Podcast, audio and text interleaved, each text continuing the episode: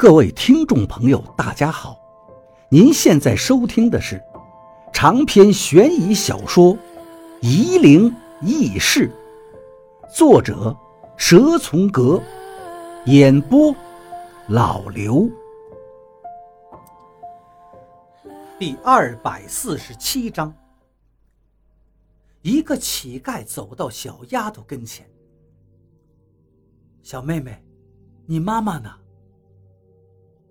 王八把妇人的头发揪了起来，把她的脸对着地下的破碎镜子，无数个小镜片都照映着妇人的脸，那是千百个丑陋的面孔，对着妇人的眼睛。妇人惊悸地喊叫着：“我不看，我不看，那不是我，我长得很漂亮的，大家都喜欢。”乞丐用各种办法把小丫头的身体弄伤，然后任其伤口发炎流脓，讨不到钱就没饭吃。小丫头饿狠了，看着不远处乞丐手上的包子，她开始吃包子。乞丐把她的头狠狠地摁进正在烧水的锅里。马哥在哪儿？王八问道。妇人说道。麻哥是好人，麻哥知道我漂亮。有你这么折腾人的吗？麻哥把乞丐一顿胖揍，乞丐跪地求饶。麻哥对小丫头说道：“你把刚才的戏法再变一次让我看。”我饿了。好的，麻哥笑道：“吃了饭你再变给我看。”麻哥走到乞丐面前。别在我的地盘让我看见你，滚！谁教你的催眠术？我向妇人问道。什么是催眠术？妇人茫然地说道：“你在说什么？你多大年龄了？”我猛地问道。二十九。妇人迟疑地回答。你属什么的？我逼问。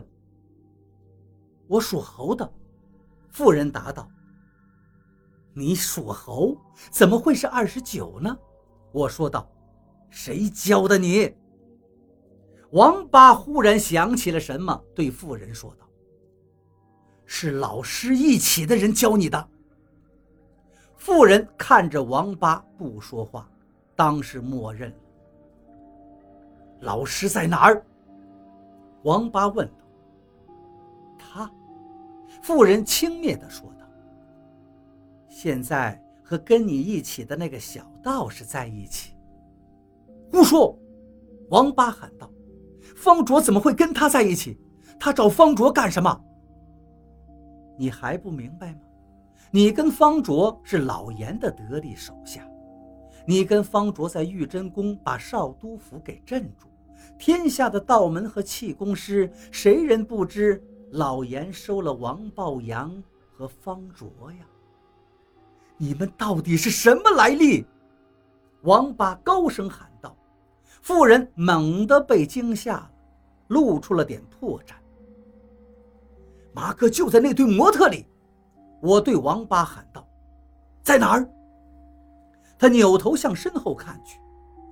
你们躲不了他，我说道：“我算得出来。”是，我知道，妇人说道。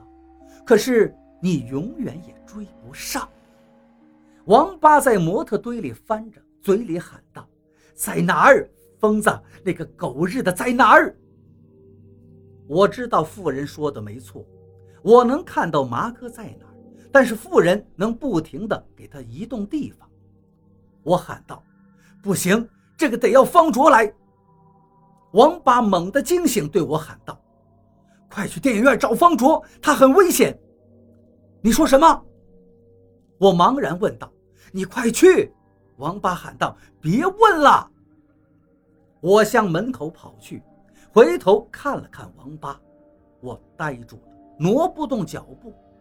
王八现在把他所遇的鬼魂都招了出来，在整个仓库里按七星的方位。错落有致地站，把妇人围得严严实实。王八把岩剑拿在手上，他的全身已经变得通红了。现在王八的身体就如同一团火焰。妇人在地上飞快地爬动着，现在看明白了，他只有一条腿能活动，他就是靠着手臂在地上波动。但是他爬得非常快，就像一只巨大的蟑螂在地上快速移动着。每当碰到一个鬼魂，她就飞快地变换它的方位，无论她怎么变换，都出不了王八所遇鬼魂的阵型之外。王八不着急，他在故意磨蹭着，他想逼迫着妇人把麻哥交出来。妇人在地上喊着：“没有我，你永远找不到麻哥。”是吗？王八冷冷地说道：“你说的那个小道士马上就来，看你怎么维护麻哥。”王八看见我还站在门口处，大喊道。疯子，方卓处境很危险，你快去找他，把他带来。我不再迟疑了，飞快地向楼下跑去。这个大楼离电影院很近，我几分钟就跑到了电影院。我看见董玲正站在电影院的门口，心里松了一大口气。我走到董玲身边，问道：“你们没事吧？”“没事啊。”董玲说道。“为什么这么问？”没事就好，我问道：“方卓呢？”我刚才出来的时候看见一个熟人，我见他们在说话，就先出来了。多久了？我问道。是啊，董玲说道：“是很久了，十几分钟了吧？”我脑袋转得飞快，为什么董玲没事？我明白了，他们针对的是方卓和王八。我对董玲说道：“你现在找个人多的地方，江边宵夜的摊子还没有收，你就去那儿等着我们。”到底怎么了？董玲问道。“你们晚上还要吃饭吗？”我顾不上跟他解释，连忙向电影院里跑去。妈的，电影院现在也变了，到处都是放映厅。我一个一个挨着找，有的放映厅正在放映。我伸头进去看了看，就走开。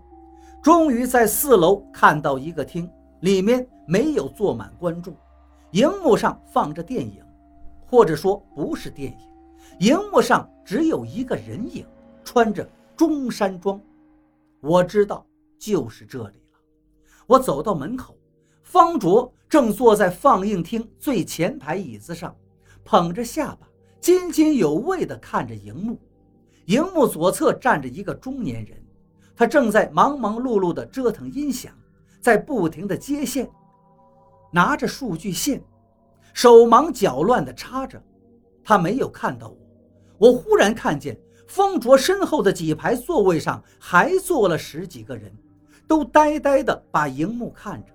这些人的眼珠子正在滴溜溜地飞速旋转。我知道不好。方卓。我轻声向方卓喊道，可是方卓听不见，他仍然在聚精会神地看着荧幕。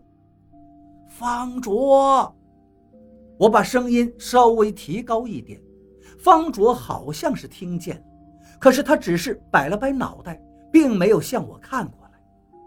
方卓，你这个死丫头！我声音更大，方卓朝我看了看，却又扭头看向了荧幕。我急得在嘴上咒骂着，想了想，就趴到地上，躲开方卓身后那些古怪的人的视线，慢慢的往方卓爬去。我偷偷的在地上爬着，看见那个中年男人在音响的后面忙得不亦乐乎，头也不抬一下。我终于爬到了方卓的跟前，轻轻地扯方卓的牛仔裤裤脚。方卓不耐烦地踢了踢，差点踢住我的鼻子。我脑袋偏了偏，忽然看到方卓后排座椅下面有一排裤腿儿，都并拢得整整齐齐。我看了一下，还以为自己眼花了，眨了眨眼睛，再仔细看，只有裤腿，裤腿下空荡荡的，没有脚。虽然我学会听弦，镇住楚大之后，我的胆子不再像从前那样小了。可是猛然发现这个，心里还是猛地一紧。他们到底是人还是鬼？我一时也想不过来。但是有一点不容置疑，就是我和方卓现在处境不妙。